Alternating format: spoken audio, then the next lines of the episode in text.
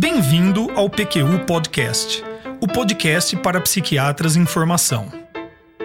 Aqui você encontrará opiniões, revisões críticas das evidências, clássicos revisitados e comentados, atualizações. Tudo isso de maneira dinâmica e informal, na medida do seu interesse e de acesso muito fácil. O objetivo é apresentar dados científicos e comentários que possam de alguma maneira contribuir na sua formação e auxiliar na sua prática clínica. Aqui é evidência com opinião. Eu sou Vinícius Guapo e é uma satisfação tê-lo como ouvinte. Homens, solteiros ou divorciados, com doenças crônicas debilitantes, pessoas que não seguem uma religião, familiares de alguém que cometeu suicídio, pacientes com um transtorno mental. A lista é longa e todos nós já nos deparamos com estes dados que mostram subpopulações de maior risco para suicídio do que a população geral. Agora, na prática, no momento em que você está sentado frente a um paciente com risco suicida, estes são os dados que realmente ajudam? Em 1983, o médico americano Alex Pokorny publicou no Archives of General Psychiatry um artigo que veio a se transformar em um clássico, intitulado Predição de Suicídio em Pacientes Psiquiátricos. Esse estudo, primeiramente, confirma a existência de fatores relacionados ao suicídio, como os, aqueles que acabei de citar, para logo depois colocá-los em xeque. É com orgulho que repetimos a cada episódio que o PQU Podcast é uma iniciativa independente, sem nenhum patrocínio e livre de conflitos de interesse. O número crescente de acessos a cada episódio mostra que você tem nos acompanhado. Se esse for o caso, compartilhe este seu achado com colegas psiquiatras em formação. Esse é a melhor divulgação que poderíamos desejar. Para começar, vale um comentário. O artigo que vou descrever e comentar não se vê mais hoje em dia publicado em uma revista importante, de grande impacto, e escrito por um único autor, um médico, naquele ponto da carreira, um MD, sem o título de PhD. É extenso, denso, com uma escrita detalhista e principalmente com uma preocupação eminentemente clínica. O autor inicia o artigo com duas premissas sobre o suicídio. É um evento indesejável e deveria ser prevenido, se possível. E ainda descreve o que ele considera ser os três métodos disponíveis para preveni-lo. 1. Um, restrição física ao ato suicida, internação, impedir o acesso a meios para o suicídio. 2. Tratamento dos sentimentos e estressores que nutrem o intento suicida.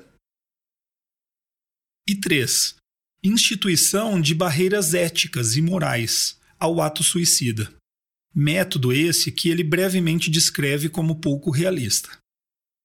E finaliza esta introdução refletindo que cada uma dessas possibilidades demandam bastante tempo e empenho.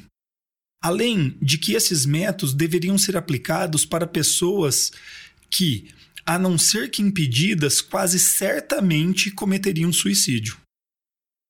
Estas reflexões, segundo ele, criam uma premência na busca de ferramentas capazes de predizer quais pacientes estão realmente em risco de cometerem um ato contra a própria vida. O estudo foi desenhado com o objetivo expresso de desenvolver um teste definitivo para identificar, em um nível prático e factível, pessoas que iriam mais tarde tentar suicídio. O autor elenca alguns problemas comuns à pesquisa sobre suicídio. 1. Um, Trata-se de um evento raro, com poucos casos positivos. 2. Os sujeitos não estão diretamente disponíveis para estudos após o ato suicida, isso por motivos óbvios. 3. Dados retrospectivos correm um risco de serem imprecisos ou distorcidos. E quatro, quando observadores se deparam, na prática, com um forte indicador de risco suicida, Por exemplo, quando um paciente expressa o desejo de se matar, eles imediatamente intervêm com o intuito de prevenir tal ação. É óbvio que tal ação é desejada, porém, de um ponto de vista da investigação em andamento, ao oferecer tratamentos mais intensivos para pacientes com maior risco, a relação entre os preditores considerados e o desfecho fica enfraquecida. Para lidar com tais dificuldades, foram tomadas algumas providências. O tamanho da amostra, 4.800 sujeitos, e o fato dela ser composta por sujeitos com alto potencial para suicídio, pacientes recebidos para internação psiquiátrica no Houston Veterans Administration Medical Center, aumenta a chance de ocorrer um evento que de fato é raro.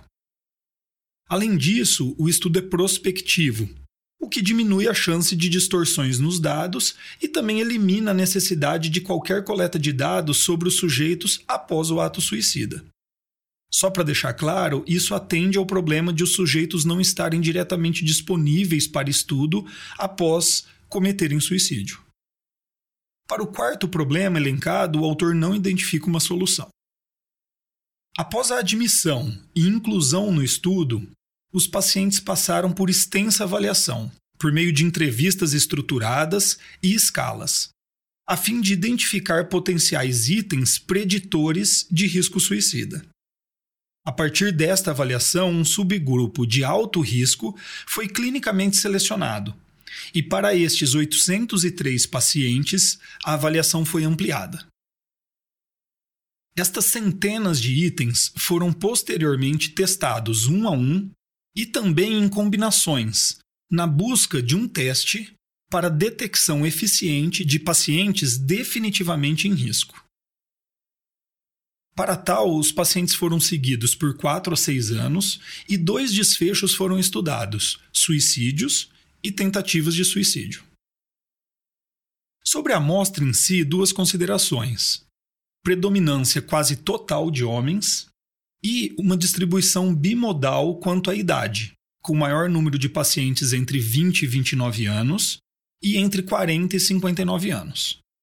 Claramente, esses dados estão de acordo com a população de veteranos de guerra da qual se extraiu a amostra escolhida para o estudo, e não deve ser interpretada como qualquer indicativo de maior ocorrência de transtornos mentais ou suicídio nestas populações. Descreverei a seguir alguns resultados iniciais, que, ao meu ver, não trouxeram inovação à época da publicação, já que apenas reforçaram o que já era sabido sobre preditores de suicídio. A amostra confirmou-se como sendo uma amostra de alto risco para suicídio. Nos anos de segmentos foram identificados 67 suicídios e 179 tentativas de suicídio. A mortalidade por suicídio nessa população foi 12 vezes maior que a esperada para veteranos de guerra, e ainda daqueles 803 pacientes escolhidos clinicamente para o subgrupo de maior risco, 30 vezes maior. O diagnóstico de transtorno afetivo ou esquizofrenia. A admissão no estudo por tentativa de suicídio. Ter sido alocado no subgrupo de alto risco após uma avaliação clínica padrão. Ser solteiro e não pertencer à raça negra relacionaram-se a um risco maior de eventos suicidas. Como eu disse, até aí nada de novo. Ao cruzar os dados de eventos suicidas com os dados de centenas de itens das escalas de avaliação usadas na admissão dos pacientes, e ainda com os dados advindos de agrupamentos desses itens, revelou-se que 78 desses cruzamentos mostraram relação estatisticamente significativa, ou seja, teríamos aqui 78 preditores, entre aspas, de suicídio. O argumento do autor é de que, apesar de estes dados serem estatisticamente significativos, eles pouco ajudam na tomada de decisão, caso a caso, sobre que pacientes têm risco de suicídio suficientemente alto para que medidas protetivas sejam tomadas. Aqui está, em minha opinião, a grande inovação deste estudo. O autor usou uma ferramenta estatística chamada análise de função discriminante, para identificar nessa longa lista de itens relacionados a suicídio uma combinação de fatores que pudesse, na prática clínica, predizer quais pacientes teriam um risco de suicídio alto o suficiente para justificar a intervenção. Esta estratégia foi utilizada tanto para os 4.800 pacientes do estudo completo, como para o grupo de alto risco, de 803 pacientes.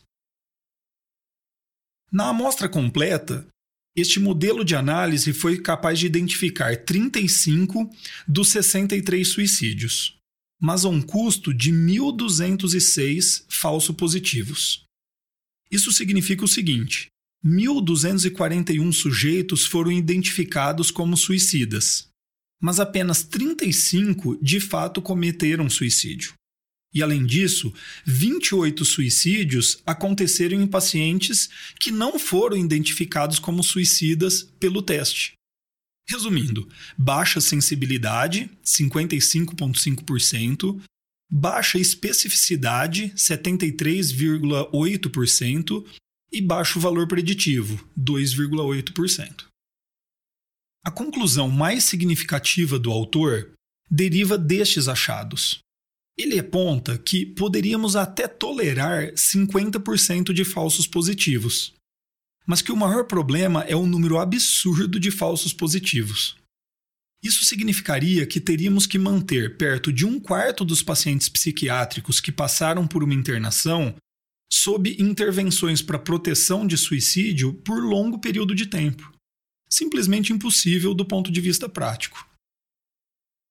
Esta mesma análise foi feita no grupo de alto risco, usando não apenas os suicídios, como também as tentativas de suicídio como desfecho.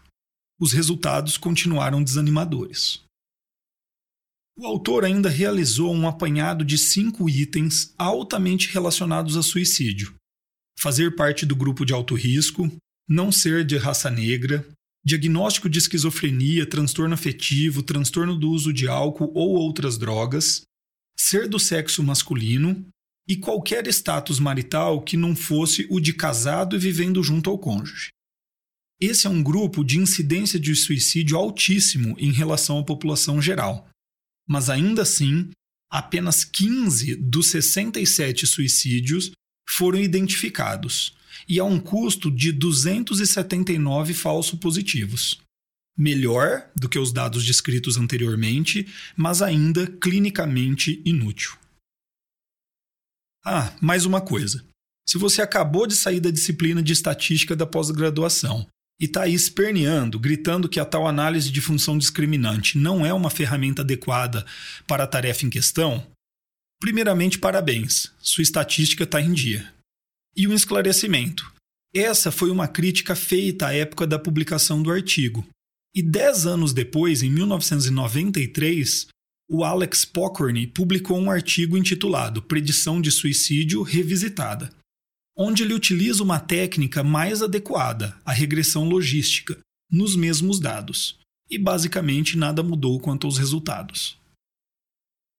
Recentemente, em 2017, Olav Nielsen e colaboradores publicaram um breve artigo, A Alegação de Pokorny, o problema insolúvel do sobrepujante número de falsos positivos advindos da avaliação de risco suicida, em que fazem um apanhado, sem pretensões de uma revisão sistemática, de estudos que foram publicados após o clássico aqui discutido.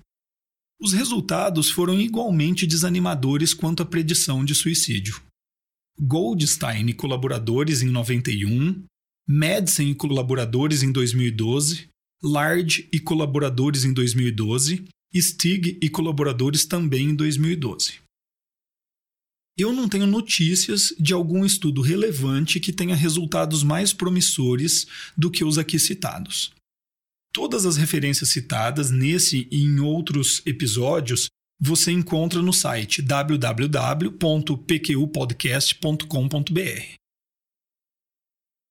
O clássico comentado no episódio de hoje é um estudo naturalístico sobre o risco de suicídio em um grupo de pacientes psiquiátricos de alta complexidade que, após uma internação, continuam em tratamento e submetido às estratégias de reabilitação, ou seja, de suicídios que ocorreram apesar do tratamento e segmento médico. Não sei se você se lembra, mas o Pokorny elencou este fator como um problema impossível de ser resolvido e que pode aumentar o número de falsos positivos, já que aqueles pacientes com preditores de suicídio muito evidentes são automaticamente direcionados a tratamentos mais intensivos e, naturalmente, têm o seu risco diminuído. Outro ponto é que o estudo se propõe a predizer risco suicida a longo prazo, no caso aqui, 4 a 6 anos. O próprio autor argumenta que se reduzisse muito o prazo de segmento, o conceito de predição estaria em xeque. No entanto, o cenário clínico é certamente diferente disso. A tomada de decisão clínica não precisa ser sobre o que fazer para sempre, mas apenas o que fazer agora, até que os pacientes sejam reavaliados após uma semana, poucos dias ou mesmo apenas um dia e outra decisão seja tomada. Na verdade, é uma sequência de pequenas decisões que norteia os cuidados com o paciente suicida, e não uma única grande decisão. Apesar de tudo isto já ter sido discutido décadas atrás, é inegável que o ensino médico e, por consequência, a prática médica quanto ao suicídio, em grande medida ainda é norteada pela ideia de predição de risco. A meu ver, o que ocorre na prática é que o médico acaba percebendo as fragilidades ou a inutilidade do método que lhe foi ensinado e passa a improvisar, misturando dados da literatura sobre preditores com atitudes intuitivas sobre o risco de cada paciente. Certamente eu não preciso nem mesmo dizer o risco que eu vejo nisto. E aqui chegamos à seguinte ideia. Já que não podemos nos fiar unicamente na predição de suicídio para intervenções clínicas, uma alternativa cabível é uma mudança de paradigma, da predição para a prevenção. Eu estou falando da aplicação universal de métodos de prevenção de suicídio a todos os pacientes psiquiátricos. Na mesma dose para todos os pacientes? Não. Certamente de maneira individualizada e baseado em mais dados do que apenas em um apanhado de fatores de risco para suicídio. Mas essa proposta de mudança de paradigma será assunto para o meu próximo episódio aqui no PQ Podcast. Espero que tenham aproveitado opiniões, dúvidas, questionamentos, participe do nosso grupo no Facebook. Lá há espaço para discussões conosco e com outros ouvintes. O acesso a ele é simples e rápido. Basta se cadastrar em nosso site. Assine o feed do podcast. Se você está no iTunes ou em qualquer plataforma de podcast, basta clicar em assinar e receberá automaticamente nossos novos episódios em seu aplicativo. Visite nosso site www.pqpodcast.com.br. Lá você encontrará as referências citadas neste e em outros episódios. O PQU Podcast agradece sua atenção.